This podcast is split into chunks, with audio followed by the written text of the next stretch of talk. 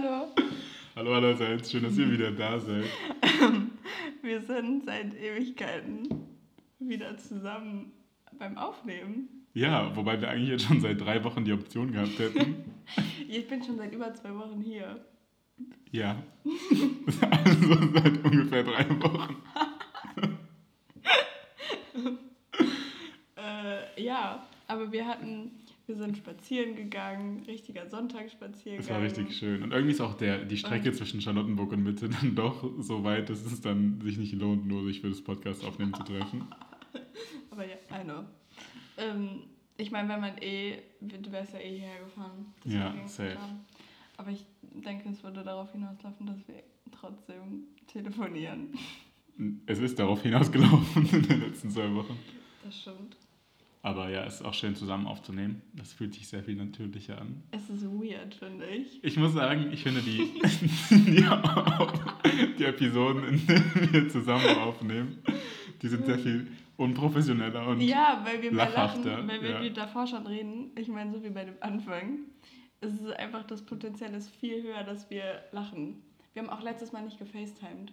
stimmt. Normalerweise FaceTime wir ja immer, dass man sich irgendwie so sieht und so, ja, das ist der Point von FaceTime. Steht sogar Face im Namen. Aber ich weiß nicht, was ich besser finde, ehrlich gesagt. Weil ich finde, beim Telefonieren. Ich hasse dein Gesicht zu sehen.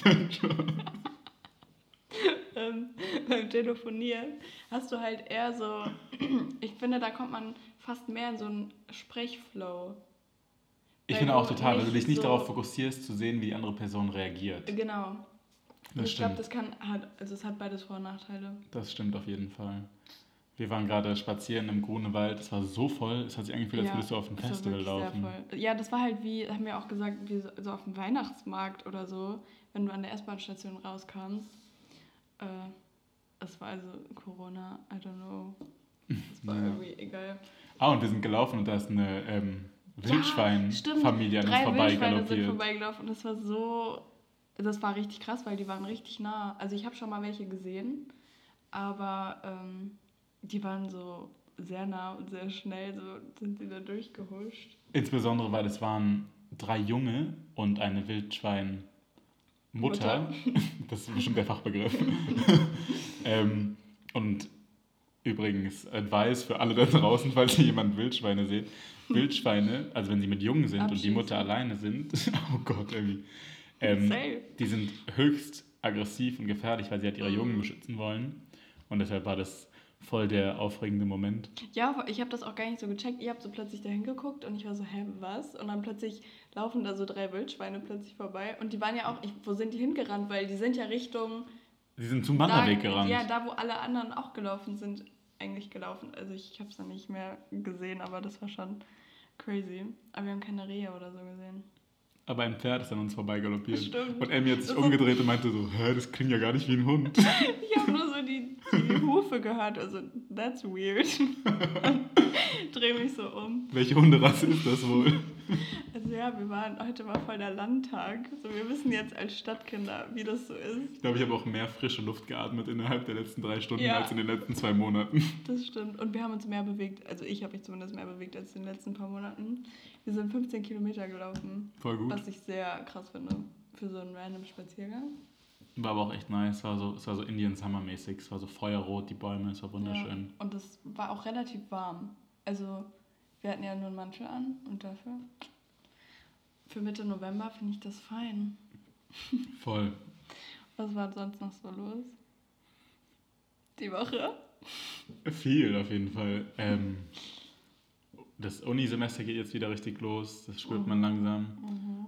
Und sonst ist einfach immer noch Lockdown, Lockdown Light. Also ich meine, Ich finde es so nervig. Ich weiß, es ist so blöd, sich darüber aufzuregen, aber ich finde es einfach nervig. Ich verstehe es total, wenn sich Leute darüber aufregen. Ich meine, wir sind gerade ähm, hier in die Wohnung gelaufen und laufen an so einem Dönerladen vorbei. Und in dem Fenster von dem Dönerladen war so ein Bild, einfach so ein ausgedrucktes Foto von Angela Merkel. Und dann stand da drüber so, hat hier Hausverbot. So, als würde Angela Merkel in diesen einen Dönerladen imagine, in Charlottenburg unbedingt vor, hingehen. steht jetzt weinend davor und kann nicht mehr ihr Lieblingsdürüm essen. Pide. genau. Ähm, ja, weiß nicht. Also ich. Das fand ich schon sehr lustig. Also auch, ich, Ich fand es auf zwei. Ebenen Vor lustig. Einfach einerseits, weil als ob Angela Merkel sich darum bockt, das sind dieses Das ist irgendwie so Wutburger. Burger. Burger, Uh. die so. Jo, das ist ein guter Restaurantname mit. Na egal. Ähm, wenn die dann so, so Facebook-Posts posten, so, liebe Angela Merkel, Ja, liebe Frau Merkel. immer so gut. Ich, dann- Lehrerin Susanne Ja. Kempen aus Bottrop. No one fucking cares. Und so ähnlich war es auch, aber ich meine, so auf so einer humorvollen Ebene, also ich finde es schon ganz funny. Ich fand es auch machen. lustig. Vor allem, also für die Gastro, da kann ich es ja noch viel, viel mehr verstehen. Wobei es mir auch irgendwie leid tut, weil ich meine, es ist definitiv nicht die persönliche Schuld von Angela Merkel, dass es diesen Lockdown gibt. Und wenn sie jetzt ihren Döner essen will, Na, dann wie man- lass die na, arme Frau doch den- ihren Döner essen. Na, wie man den handelt, ja schon zu einem großen Teil. Ja, meinst du, dass Wie- sie da so alleine die Entscheidungskraft hat? Nee, natürlich nicht. Ich meine, das ist natürlich so allein durch Gewaltenteilung und, und Die ja in Deutschland wirklich funktioniert. ja, und da sind ja auch viele andere Positionen, die da irgendwie wichtig sind, aber ich glaube schon, dass sie da äh, sehr viel zu sagen hat. Also es ist ja auch äh, Ländersache, also Mhm. das hat ja die Stadt Berlin entschieden, aber ich glaube, sie kann da schon beeinflussen, so okay, in welche Richtung sollte jetzt dieser Lockdown gehen, also dass sie appelliert an die verschiedenen äh, Minister und sagen kann, bitte lass jetzt nicht alles auf und, und mach einfach so wie, da, wie davor. Ähm, und sie kann es natürlich nicht entscheiden, weil es halt Ländersache ist, aber ich glaube schon, dass sie da viel zu sagen hat. Das stimmt. Und außerdem ist sie wahrscheinlich auch einfach Sinnbild für die komplette Regierung. Ja, und Oder für die Politik sogar als halt, Ganzes. Ja, ich würde gar nicht mal sagen, so dass sie, also ja, sinnbildlich genau. Also es ist so, sie beeinflusst das schon einfach Mhm. durch ihre Position, nicht jetzt, weil sie das ausnutzt und sagt, nee, ich habe jetzt aber das Recht, dir das zu verbieten oder so, sondern einfach, Voll. sie hat halt diese Machtposition und sie kann halt sagen, ähm, okay, das ist jetzt der Vibe, den wir hier haben und danach sollten sich auch am besten alle richten und dann ähm, danach entscheiden dann halt die Länder. Ich glaube, so ist es schon. Also so ein bisschen, so ein bisschen persönlich ist sie ja schon dafür verantwortlich. Das stimmt, das stimmt. Aber Apropos Corona-Regelungen oder Lockdown Light. Ähm, es gab letztens einen Post auf Instagram von der FAZ, Oh mein Gott. wo sie gepostet haben, oh wow, meine Stimme, wo sie gepostet haben, ähm, dass Schulen, die ja offen bleiben durften in diesem zweiten Lockdown, einer der höchsten Infektionsüberträger sind im ganzen Land, also Und bundesweit. das war ja auch so mit ähm, ähm, Bei Schülern- Teenagern, die in genau. der Pubertät schon sind. Bei. Schülern, die eben die Pubertät schon erreicht haben. Mhm. Das war ja schon bekannt, dass junge Kinder eben nicht so ansteckungsgefährdet sind wie ältere. Aber ich meine, nach der Pubertät bist du ja, Mhm. Ja. biologisch fast wie ein Erwachsener. Das macht ja und keinen vor großen allem wurde Unterschied. ja dann, ich dachte, das haben die auch geändert, dass jetzt Kinder auch, ähm, dass sie sich genauso anstecken können. Ja, das, ich glaube, Also, das, dass das nicht mehr so sicher sie ist. können äh, sich definitiv auch, soweit ich weiß, anstecken, aber sie haben fast keine Symptome. Es ist so ein bisschen so wie, Okay, ja, okay, du kannst halt schlechter. genau, du kannst es weiter verbreiten, aber du leidest nicht so darunter. Mhm.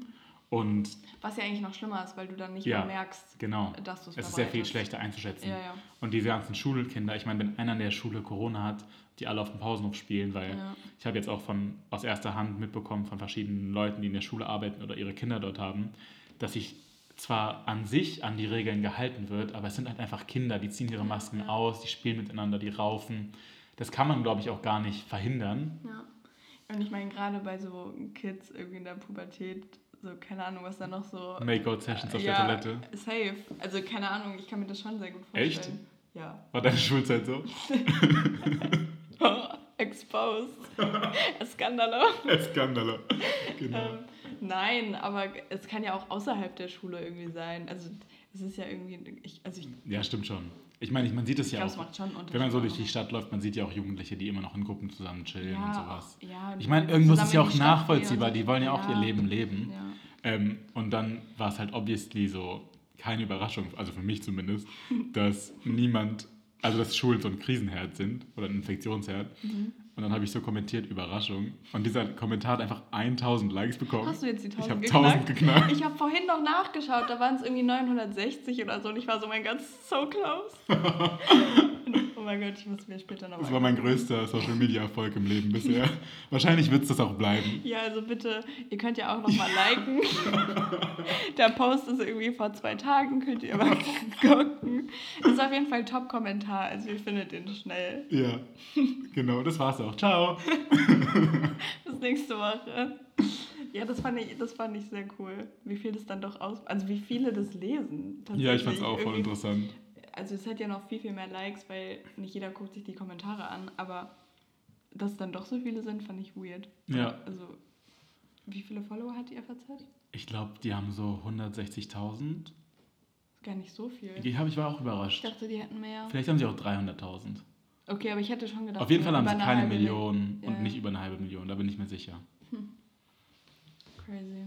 Okay, aber ich glaube auch, glaub, so viele lesen die. Ich muss sagen, besonders bei politischen Posts, also Sachen, die unser, also bei sowas nicht wie ähm, Eisberg Knut kriegt ein neues Geschwisterkind, sondern bei so Knut, Knut, ja. I remember. Hashtag we remember. Ähm, ich lese mir schon ganz gerne die, Kommentare durch. Einerseits, mega weil ich mich ekeln will vor den krassen Ansichten, die dort Ja, einfach ja. so frei geäußert Ja, werden. aber Und auch andererseits, weil ich mich informieren will über das, was die Leute sich trauen zu äußern ja, oder was sie einfach weil äußern. sehr oft, wenn man halt vielleicht eine eher kontroversere Meinung zu einem Thema hat und andere das kommentieren, ist man so, ah okay, ich bin jetzt nicht bin die nicht Einzige, alleine. die da ähm, Total. die diese Meinung irgendwie vertritt und das finde ich dann auch voll interessant, weil viele können das auch dann mega gut irgendwie auf den Punkt bringen. Ja, So wie auch selbst bei dir, weißt du, so, das war halt ein Wort, ja, Überraschung, weißt du? Und irgendwie, das impliziert ja schon n- sehr viel, was du jetzt irgendwie darüber denkst, so, ja, das wussten wir jetzt auch alle schon. ja. Und also ja, deswegen, ich mag das schon sehr gerne so auf Social Media, aber ich glaube, so richtig in der FAZ lesen sehr wenige. das stimmt. Aber finde ich eigentlich cool, dass man das trotzdem so auf Social Media hat, weil lieber find- diesen Post sehen, Mhm. anstatt gar nichts. Ich Also- finde das großartig. Ich meine, ganz ehrlich, ich krieg meine, ich lese schon gerne und auch viel Zeitung und auch einfach Nachrichten, aber so der Initiator für mein Weiterinformieren ist oft Social Media, weil ich folge halt der FAZ. Ja, ja. Und wenn irgendetwas passiert, dann kriege ich diese Nachricht und dann klicke genau. ich auf den Artikel und lese ihn mir durch. Ja. Und da ist ja auch gar kein, das ist ja gar keine Wertung, ob du jetzt das dadurch kriegst oder ob du einfach auf die Website gehst. Ich meine, es macht im Endeffekt keinen Unterschied. Man, also ich habe ja auch diese Push-Up-Benachrichtigung Ich an von der FAZ-App, da kriegst du es ja eh dann nochmal mit. Aber selbst wenn du es halt auf Social Media siehst, kannst du ja dann auf die Website gehen Eben. und dir den Artikel durchlesen. Und das finde ich echt super. Du? Ähm, weil die machen das ja schon so, dass du jetzt nicht durch eine Überschrift weißt, worauf es hinausläuft, sondern du musst dir das dann schon durchlesen, um zu wissen. Ja, stimmt. Wobei manchmal ist es auch so, Mann ersticht drei Menschen in Frankreich. so viel mehr Informationen. Oh Mann, ey. Ähm, ja, also bei mir war eigentlich nicht so viel los, glaube ich. Nice. Ich wohne in Berlin und erlebe nichts. Aber es war auch wirklich der ungünstigste Zeitpunkt, um nach Berlin zu ziehen, glaube ich. Also klar, man geht irgendwie spazieren oder so. Aber ich Meine nicht, Oma hat das Teil- letztens ganz treffend auf den Punkt gebracht. Sie meinte so, Ron, es tut mir sehr leid, aber eure Generation nähert sich von ihren Aktivitäten sehr stark an unsere an. Und ich so, ja, Ja, es das ist, ist, so wirklich true. genau so. Und ich, ich finde es ja gar nicht mal so schlimm. Ich meine, es ist jetzt nicht so, dass ich sonst jeden Tag feiern gehen würde oder so. Aber äh, dann denke ich mir immer so, ach Mann, so, man ist so jung und 20 und so genau diese Zeit kannst du jetzt halt nicht für solche Sachen, die du in so einer Zeit machst, benutzen. Das stimmt. Weißt du? Wobei ich denke, Gott. wahrscheinlich bis das Ganze aufgehoben wird, sind wir alle 21, dann können wir sogar Glaubst offiziell du? legal in die ganzen Clubs gehen. Ja, vor allem vielleicht wird es ja dann noch krasser, weil alle halt Oder halt leider gar nicht. Ja, darum, ich habe so Angst davor irgendwie, dass es so, dass diese ganze Kultur irgendwie, alle haben so den Interesse daran verloren. Das glaube ich nicht. Also Interesse verlieren wird, glaube ich, nicht der Fall sein. Ich glaube, dass Berlin auch einfach diesen, diesen Anzieh, diese Anziehkraft hat durch eben die Clubszene. Ja, aber vielleicht ist das jetzt Und so voll. hier kleine Empfehlung an den Berliner Stadtsalat, falls jemand zuhört. Ähm, es wäre sehr gut, das zu unterstützen, weil es, glaube ich, eine der Haupttourismusattraktionen für diese Stadt ist. Ja, Ich meine, es gibt ja diese ganzen Clubtouristen, Technotouristen. Mhm. Und das zu verlieren wäre, glaube ich, fatal. allein Leute so am Berghain oder so. Ja, Also das ist ja Wobei die, die glaube ich, haben jetzt durch die Ausstellung, es gab eine Ausstellung in Berghain Ja, ähm, von einer privaten Kunstsammler, von privaten Kunstsammlung, nämlich von der Boros Foundation. Das ist ein Ehepaar, die ganz cool in einem Bunker wohnen in Mitte, ein alter Nazi-Bunker, und da drin ihre Kunst ausstellen und wohnen auf dem Dach in einem Penthouse. Und die haben jetzt in Kollaboration mit dem Berghain eine Ausstellung gestartet, wo man in die heiligen Hallen des Berghains sich reinbegeben durfte.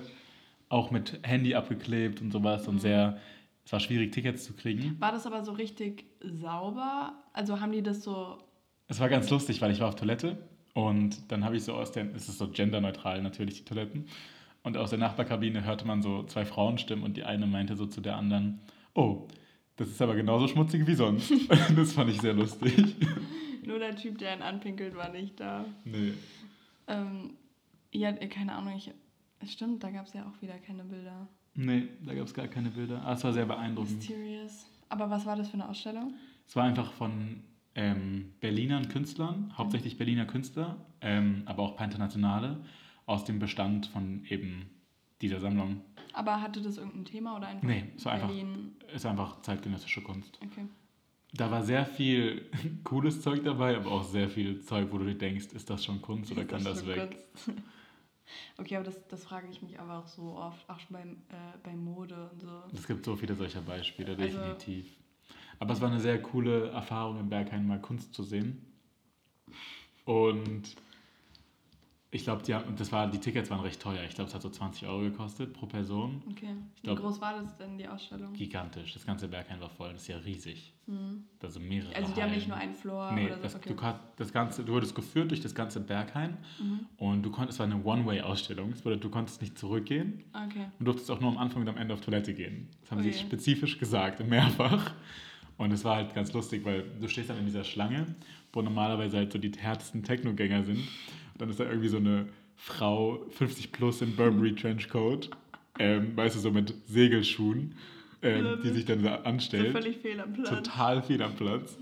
ähm, aber es war so eine ganz interessante Idee. Wurde kritisiert, weil Leute haben gesagt, es wird so ein bisschen entweiht, so der, also entheiligt. So die, dieses Geheimnis. Genau, dieses Mysterium, ich schaff's Ja, ins. Bergheim, ein bisschen weggenommen Jetzt wird. kannst du auch sagen, dass du da warst.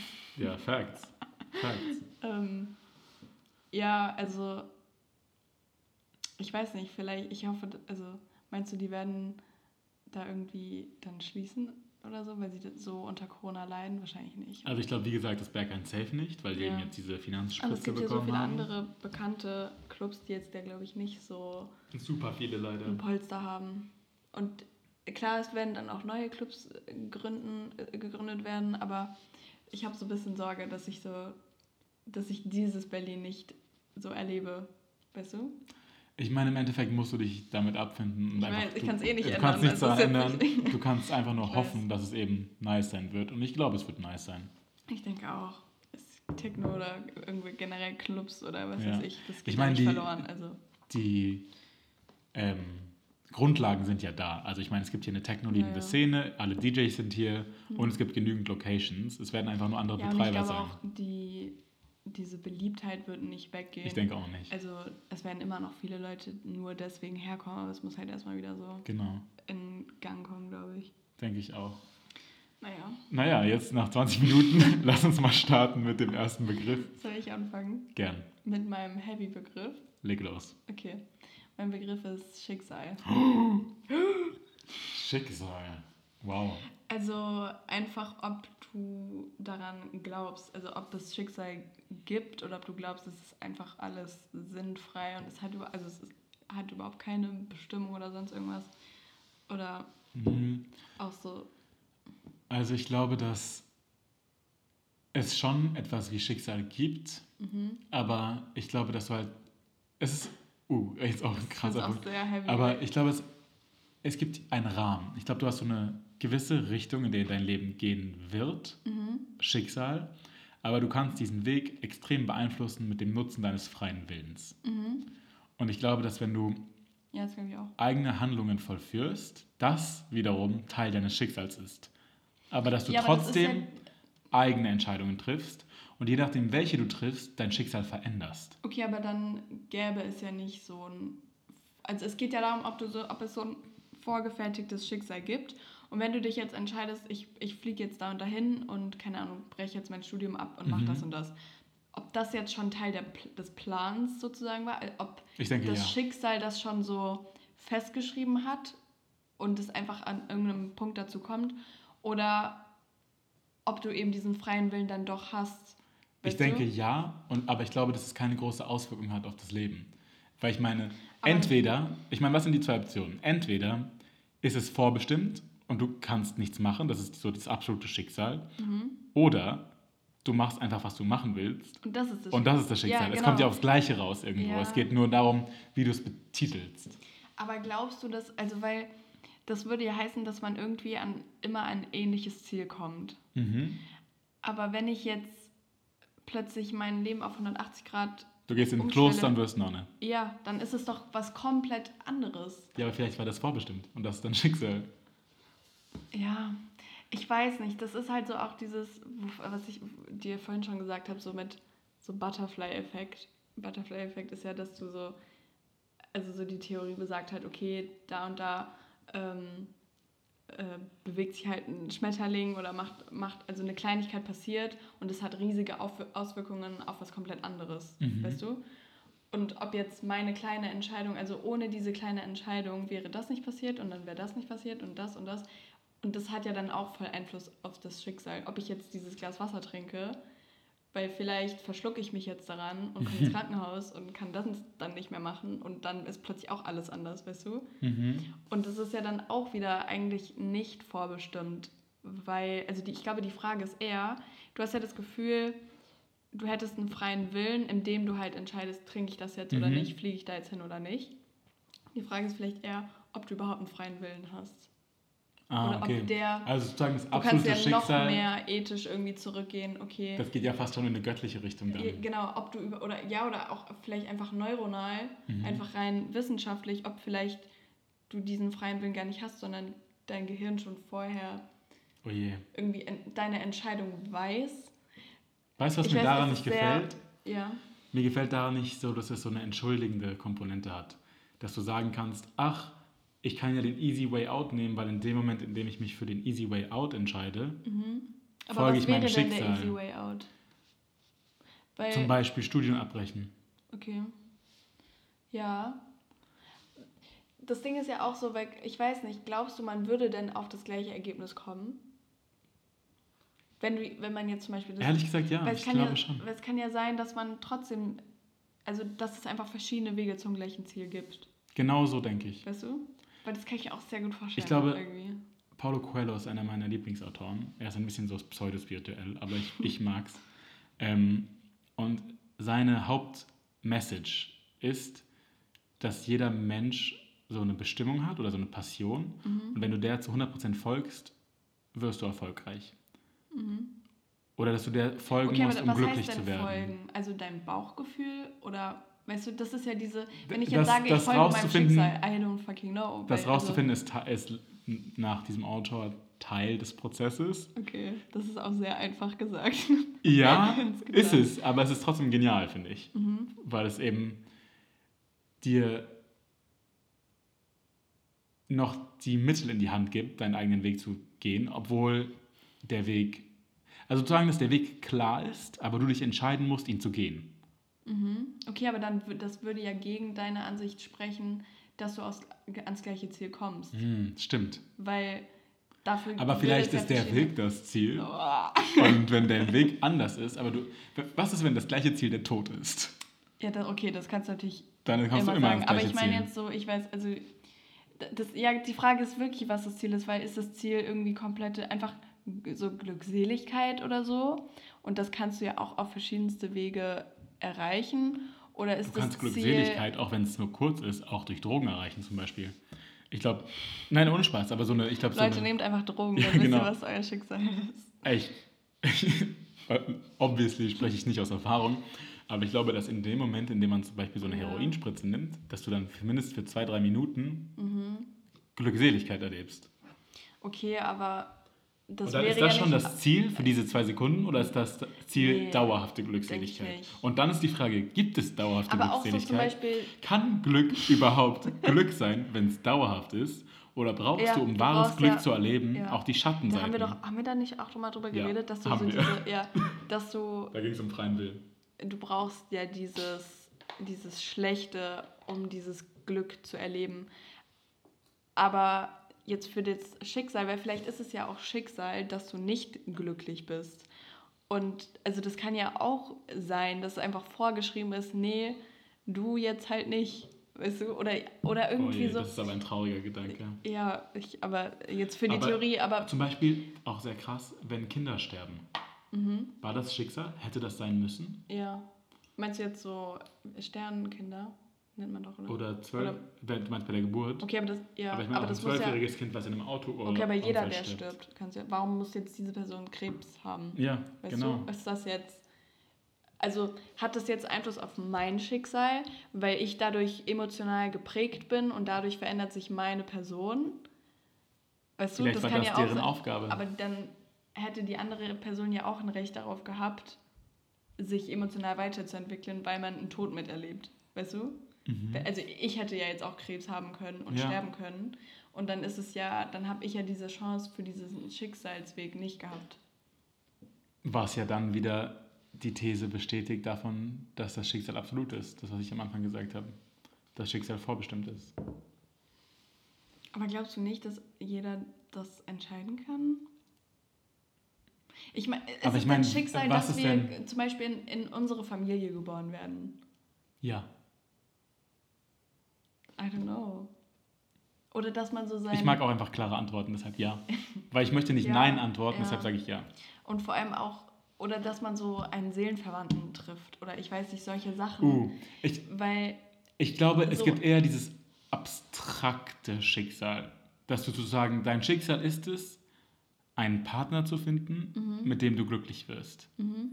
Also dass dieser nicht so Partner, diese genau, Person genau, aber dass dieser findet. Partnerbegriff relativ weit gefasst ist. Es kann, ja. stell dir mal vor, in, dieser, in diesem Schicksal, das du hast, einen Partner zu finden, mit dem du glücklich wirst, vielleicht ist damit ein Businesspartner gemeint. Vielleicht wirst du gar nicht Liebe finden. Mhm. Also ich glaube schon, dass dein Schicksal eben dir diesen Rahmen vorgibt, aber dass diese Aber- Details nicht bestimmt Aber sind. glaubst du, das ist einfach so ein Spirit? Also was ist denn dann das Schicksal? Also wo Gott. kommt dieser Rahmen her? Gott, Und jetzt für Leute wie mich? die nicht gläubig sind? Ja. Weiß ich nicht.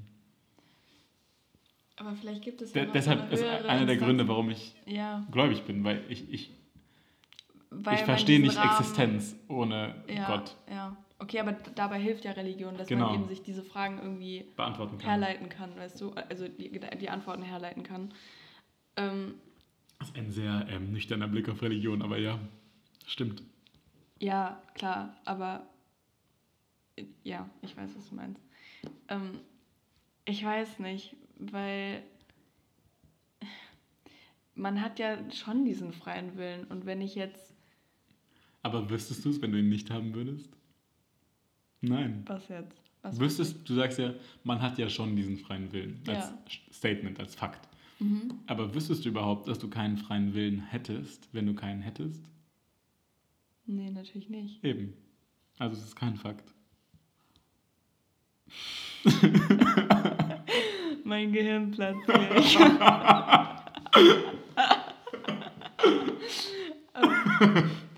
Ja, aber ne, mir geht es ja nur darum, dass wir haben. wir haben vermeintlich ja diesen freien Willen. Okay. Und, also keine Ahnung, vielleicht gibt es ja wirklich so einen neuronalen Prozess davor. so, dass, so dass wir ähm, das doch nicht selbst entscheiden, aber dieser, selbst dieser neuronale Prozess muss ja auch vorher irgendwie Ja. entstehen. Und durch was? Das ist, so, das ist so ähnlich, wie wenn du sagst, so zum Beispiel diese, durch irgendwelche Chemie, chemischen Prozesse. aber was war der Initiator? Zum Beispiel der Big Bang. So der Grundstein allen Lebens. Mhm. Ja, okay, ab dann kannst du alles wissenschaftlich erklären. Aber was hat diesen Big Bang ausgelöst? Weiß man ja nicht. Ja, genau. Ich, wir wissen auch nicht, ob es Schicksal gibt. Oder Gott.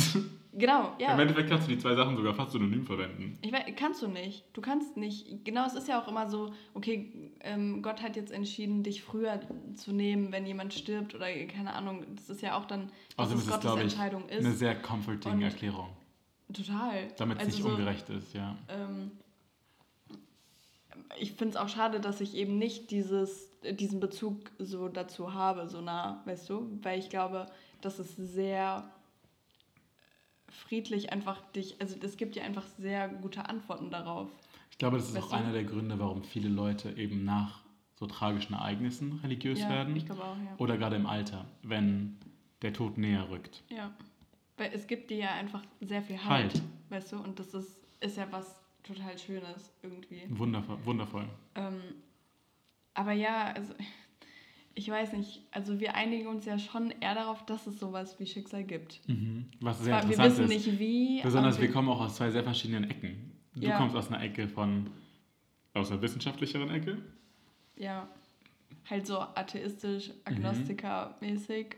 Und ich komme eher und, aus einer religiösen, spirituellen und, Ecke. Ja, aber irgendwie komm, haben wir, selbst wir ja dann einen gleichen Nenner. Also von der Idee von Schicksal, jetzt egal wie es, wer oder was das jetzt hervorhebt, hervorruft.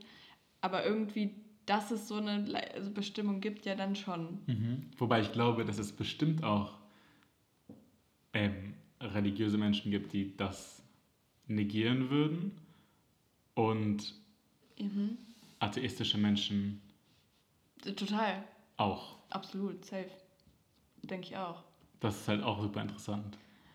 Ich weiß nicht, weil wir können ja auch, selbst wenn wir jetzt uns darauf einigen, dass wir glauben, dass es das gibt, wir wissen ja nicht, wir genau. wissen ja nicht mal, was unser Schicksal, Schicksal auch wäre. Wir werden es auch nicht wissen können, nee. weil ich glaube, dass in dem Moment, in dem du dein Schicksal kennst, du ja, es änderst. Ja, genau, und das ist ja, aber das ist ja genau die Frage, ob du dein Schicksal ändern kannst. Das ist ja wie wenn du in die Zukunft gucken kannst. Ja, genau, aber Könntest dadurch, du deine Zukunft dann ändern oder würde das äh, trotzdem darauf hinauslaufen, dass du jetzt von dem Auto überfahren wirst, weil dann kommst du von der anderen Straßenseite, weil du weißt, nee, ich werde ja da überfahren oder wirst du von sehr woanders. guter Punkt. Es sind genau, das, das sind einfach solche. Ich habe mal eine Geschichte dazu gelesen. Da ging es darum, es war so eine Kurzgeschichte, da ging es um einen Typen, der die Chance hatte, in die Zukunft zu schauen. Mhm. Hat er gemacht und er hat gesehen, dass er in 30 Jahren von einem Auto überfahren wird. Mhm. Was hat er dann gemacht? Er, hat, er ist aufs Land gezogen, wo es gar keine Autos mehr gibt, mhm. hat sich dem komplett entzogen.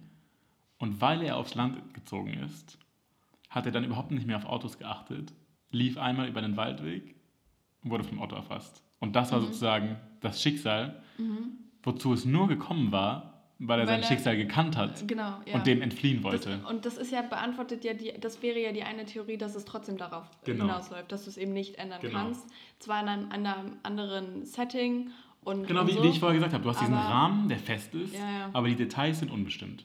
Ja, das kann, ja, das kann ich mir sehr gut vorstellen. Ich auch. Aber würdest du dann Nee, dann würde man ja erst recht nicht in die Zukunft gucken wollen. Auf keinen Fall. Ja, ich will auf keinen weißt, Fall in die Zukunft dass schauen. Du das nicht ändern kannst, wahrscheinlich. Ich würde auch nicht wissen, wann ich sterbe. Oh Gott, das ist ganz schlimm. Das du würdest doch so, für den Rest deines Lebens in Panik leben. Du hast einfach einen Countdown ja. und wärst so, ach, nur noch drei Jahre und so und so viele Tage. Ach, nur noch einen Tag. So, ja, ciao, Guys. So, Alter. Niemals würde ich das machen. Was würdest du machen, wenn du noch einen Tag leben würdest? Jetzt? Mhm. Oh, ich würde gleich zu meiner Familie fahren, zu meinem Freund und dann vielleicht nochmal geil essen gehen. Ich wollte auch sagen, irgendwie Burger essen. irgendwie Döner essen. Und dann. Oder so irgendwas ja, essen, wo du weißt, wenn du laktoseintolerant bist, dann holst du doch einen fetten genau. Milkshake, weil du musst die Konsequenzen nicht mehr spüren. Das ist auch so wie ähm, so Henkersmahlzeiten. Ja. Also, ist auch so weird. Da kannst du ja auch jeden Scheiß erstmal essen, weil das Problem machst du ja dann nicht mehr. Das ist Wahnsinn. Ähm, ja, was würdest du machen? Uh, also wenn es noch ein Tag wäre, so 24 Stunden, mhm. würde ich auf jeden Fall auch mit meiner Familie verbringen wollen. Mhm. Aber würdest du auch so was richtig unternehmen? Ja. Oder also ich würde so noch, ich würde was mit meiner Familie noch unternehmen okay. wollen. So ein mhm. letztes Abenteuer. Ja, okay. Und wenn es was ist wie eine Reise nach Bad Homburg ins Spa-Hotel. Aber ich meine einfach noch so ein Erlebnis, ja, damit man nicht auch damit man sich zu Hause sitzt und die Minuten zählt. Ich glaube, mhm. du brauchst dann auch diesen Ablenkungsfaktor.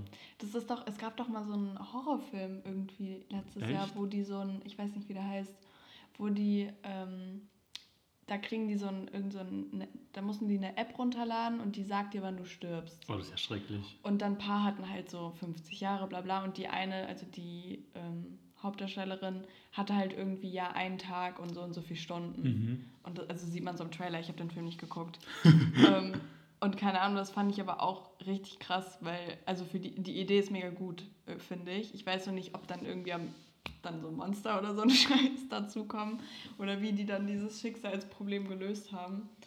Aber ja, ich finde es schon crazy, darüber nachzudenken. Ich will mir gar nicht zu Es übersteigt halt auch einfach das menschliche Verständnis. Ja. Genau wie du dir nicht vorstellen kannst, was nach dem Tod passiert. Ja, ja, oder einfach Unendlichkeit. Oder du kannst dir nicht Leere vorstellen. Oder eine absolute neue Farbe Leere. ausdenken. Ja, das ist Ich unglaublich. finde es auch so Das krass. ist unglaublich. Da haben wir auch letztens erst drüber geredet, dass man kennt das ja, wenn man träumt und dann plötzlich so, oder manchmal träumt man, dass man hinfällt oder runterfällt von einer Klippe oder ich weiß nicht, vielleicht sogar erschossen wird oder solche Sachen und man dann immer aufwacht, weil man sich einfach diesen den Tod nicht vorstellen kann. Da so sagt dein krass. Gehirn einfach so, nee, so, I'm a head out. Da platze ich. So, ja, aber das ist doch so krass. Das und stimmt. irgendwie ähnlich finde ich das fast so mit dem Schicksal so, weil wir werden die Frage halt nicht beantworten können. Und das ist, glaube ich, einfach nur frustrierend dann. Oder? Also ja, wir haben uns ja aber zumindest Halbwegs halbwegs geeinigt. geeinigt, aber wir werden es halt leider eh nicht erfahren. Das stimmt. Willst du mal weitermachen? Ich werde mal weitermachen mit dem Schicksal, den nächsten Begriff Oh. zu nennen. Ähm, und ich entscheide mich aktiv mit freiem Willen für den einen und nicht den anderen Begriff. Und zwar entscheide ich mich für den Begriff Ehrgeiz. Mhm. Und zwar insbesondere in Bezug auf sowas wie Helikoptermummies oder ähm, sportlichen Erfolg. Das ist inspiriert von Charlie und die Schokoladenfabrik, den wir letztens gemeinsam geschaut Ah, okay. haben. Mhm. Weil da gibt es einen Charakter, Violet, und ihre Mutter, das ist die, die zu Blaubeere wird. If you know, you know. Ähm, Und, wenn nicht, dann bitte guckt. Wirklich, das ist meine Empfehlung jetzt schon. Ja, stimmt. Das ist Ja. einfach ein toller Film. Und die Mutter ist halt so eine richtige Helikopter-Mom, die sie immer so zu weiterem Erfolg drängt, Mhm. bis halt zu dem Extrem So wie diese ihres, Schönheits... ihres ähm, Untergangs. oh. Uh, So wie diese ganzen Moms in Amerika, die so die ihre Kids zu so zu Schönheitswettbewerben Schönheitswettbewerben schicken. und genau. sowas. Oder auch in um Deutschland. So so Eltern, Defizit, so, so Eltern, die ähm, durch ihre Kinder versuchen, ihre Träume auszuleben. Genau, meine ich ja. das ist so Ja, auch traurig. so diese, ganz, Ah, Besonders im Sport oder in sowas. diese ganzen Teenage-Filme von so irgendwelchen Ice-Skaters oder Ja, so. Und oder die Mutter Ballerinas. So, und die, genau, und die Mutter war schon so, so kurz, war schon bei der Olympiade, Und hat aber hat nicht ihr Bein gewonnen. gebrochen. Und, und hat, die, hat fast Gold gekriegt und jetzt muss die Tochter das ausbauen. Und siehst du, Genau. aber das ist nicht mein Traum. So, doch, nein, Mom, es ist dein Traum. Und dann so. Diese finale Szene am Ende. Genau, das ist dann immer so der Plot.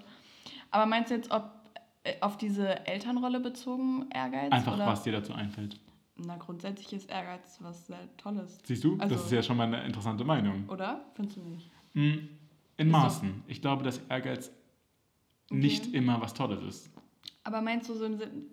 Ich meine, Ehrgeiz geht ja auch sehr, sehr oft mit Egoismus einher. Oft. Also auch gerade so im Sport, außer du bist halt in so einem Vereinssport oder so. Und auch Und- da willst du doch oft derjenige sein, der das Tor schießt und nicht derjenige, der hilft, das Tor zu schießen. Also deep down.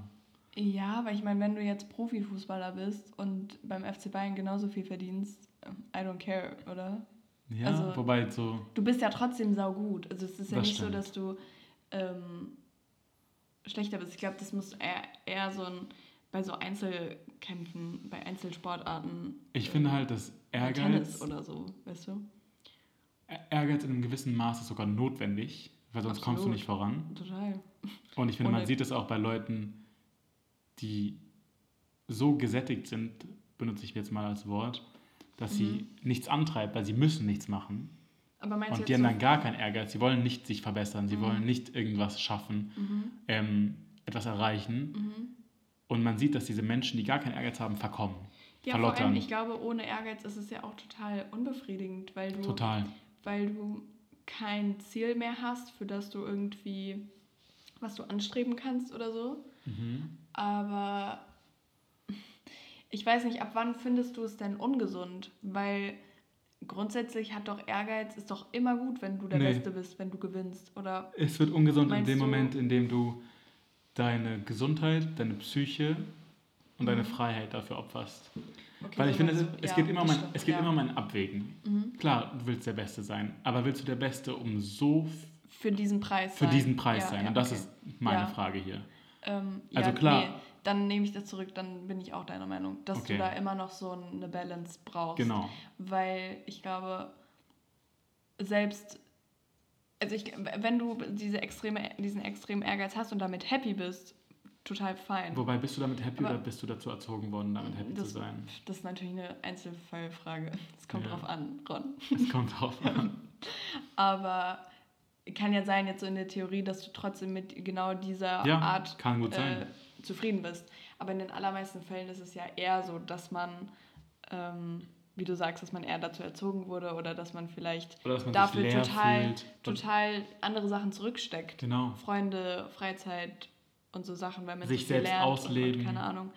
Und ja, da ist natürlich, ja, ich, ich finde, ein gesunder Ehrgeiz, ein, ein gesundes Maß an allem ist gut, aber so ähm, auch ein überdurchschnittlicher Ehrgeiz ist auf jeden Fall sehr gut, glaube ich.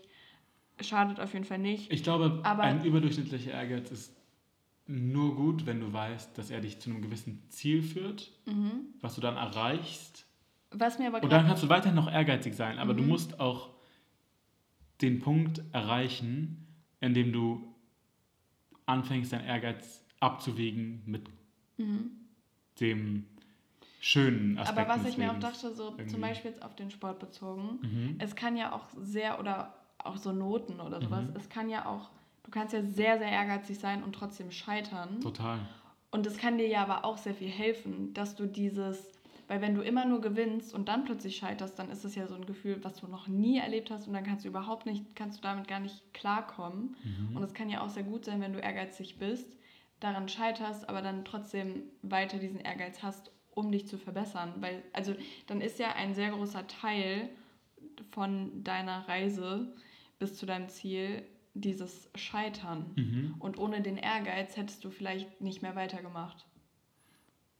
Mhm. Also, Wobei da geht es gerade darum, warum du ehrgeizig bist, oder? Weil du kannst entweder ehrgeizig sein, weil Nee. du beher, bisher es noch nicht geschafft hast.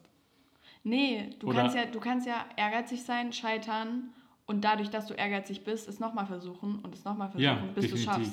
Und da ist es ja sehr gut, wenn du diesen Antrieb hast. Ehrgeiz ist Aber ja ganz kurz, ist das schon Ehrgeiz oder ist das einfach nur Durchhaltevermögen?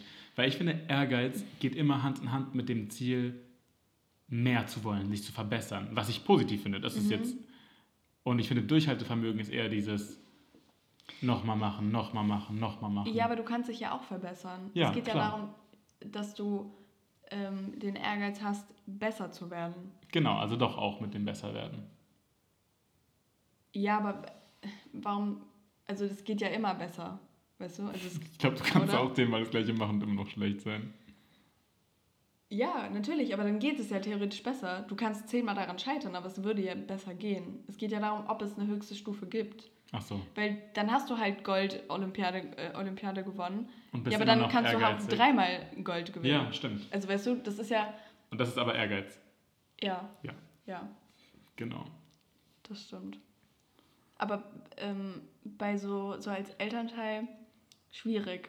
Ich kann es natürlich nicht einschätzen.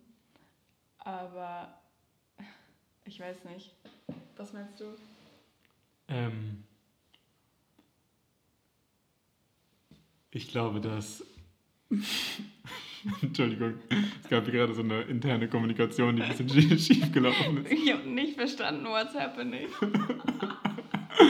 Ähm, Das wäre am Telefon nicht passiert. das wäre am Telefon nicht passiert, stimmt. Ähm, also, ich glaube, dass es bei Eltern halt schwierig ist, weil du oft dann die Folgen deines Ehrgeizes, also die negativen Folgen, gar nicht spüren musst. Weil du kannst den Erfolg deines Kindes miterleben oder mit durchleben, weil du sagst, es ist mein Kind, ich habe es dazu geführt. ja, Aber die ganzen Hardships, die negativen Aspekte, das erlebt ja nur. Ja. das erlebt ja nur das Kind. aber meinst du das, also keine Ahnung, wie das dann so ist, aber Oder die Opfer überlebt auch, nur das, erlebt auch nur das Kind. Elternteil voll unbefriedigend zu sehen, dass dann dein Kind es geschafft hat Ich glaube auch. nicht? Ich also, könnte das, es ist nicht, wie ich denke, überhaupt nicht. Ich finde, das ist, Ich finde es sehr gut, wenn man seine Kinder antreibt und denen Sehr die wichtig. Möglichkeit gibt und sagt, hier, jetzt setze ich mal da dran und, und gib dir Mühe, das und das zu schaffen oder dass man da versucht, die so ein bisschen zu pushen. Aber es geht ja wirklich um dieses, ähm, dass es sich nur darum dreht. Und ich glaube, das ist nicht gesund, auf keinen Fall. Ich denke auch. Also ich glaube, wir können das zusammenfassend einfach so ähm, festhalten, dass Ehrgeiz wichtig ist und gesund Ja. in Maßen. Weil es gibt einen Punkt, ich finde, da überschreitest du mit dem Ehrgeiz eine Schwelle, Ja, vor allem noch die ungesund wird. Selbst wenn du dann unglücklich, dann, also du hast ja zum Beispiel sehr viel durch, äh, Ehrgeiz und leidest dann darunter, dass du irgendwie deine Freizeit zurücksteckst und darunter kann ja dann auch deine Leistung leiden. Total. Weißt du? Also es Muss ist ja nicht, nicht, aber kann, ja. muss nicht, aber kann sehr gut sein, dass du dann, dass es sogar einen Negativeffekt hast, wenn du dann so viel Ehrgeiz hast. Weißt du? Oder dass du so ehrgeizig bist, dass du deinen Körper so viel weiter pushst, dass er kaputt geht. ja, Das ist ja bei vielen. Olympiaspielern auch der Fall. Ja, ja. Ähm, ja, jetzt reden wir schon eine Dreiviertelstunde schon wieder. Aber Ich finde es eigentlich ganz nett. Ich habe auch mit Freunden darüber gesprochen und eigentlich ist es doch schöner, wenn wir ausführlich über einen Begriff reden. Ja. Und wenn es passt, dann halt zwei, aber so hatten wir doch zwei sehr tiefsinnige und interessante Begriffe. ich auch. Und hast du noch eine Empfehlung? Ja, und zwar. also Emmy hat eine Empfehlung, Trommelwirbel. Meine ist sehr weird, aber es ist so eine. Es ist eine Beauty-Empfehlung. Okay, Ich weiß nicht, ob man es ein Beauty nennen kann, aber wir sind ja der Beauty-Podcast. Also, schlechthin. ähm, ich hatte, also ich glaube, ich bin jetzt, jetzt bin ich in Berlin angekommen, weil ich das gemacht habe. Ich habe so auf YouTube so Empfehlungen, so Shampoo-Empfehlungen gesehen. Mhm. Und dann war das so, ja, so und so lange kein Shampoo benutzen. Ich war so, what the fuck? Und dann haben die, haben viele als so Beauty-Produkt Roggenmehl, Roggenmehl. Roggenmehl mit Wasser. Emmy, und ich haben bin jetzt das- schon raus. Nein, Ron ist unfassbar. Ich bin jetzt schon raus.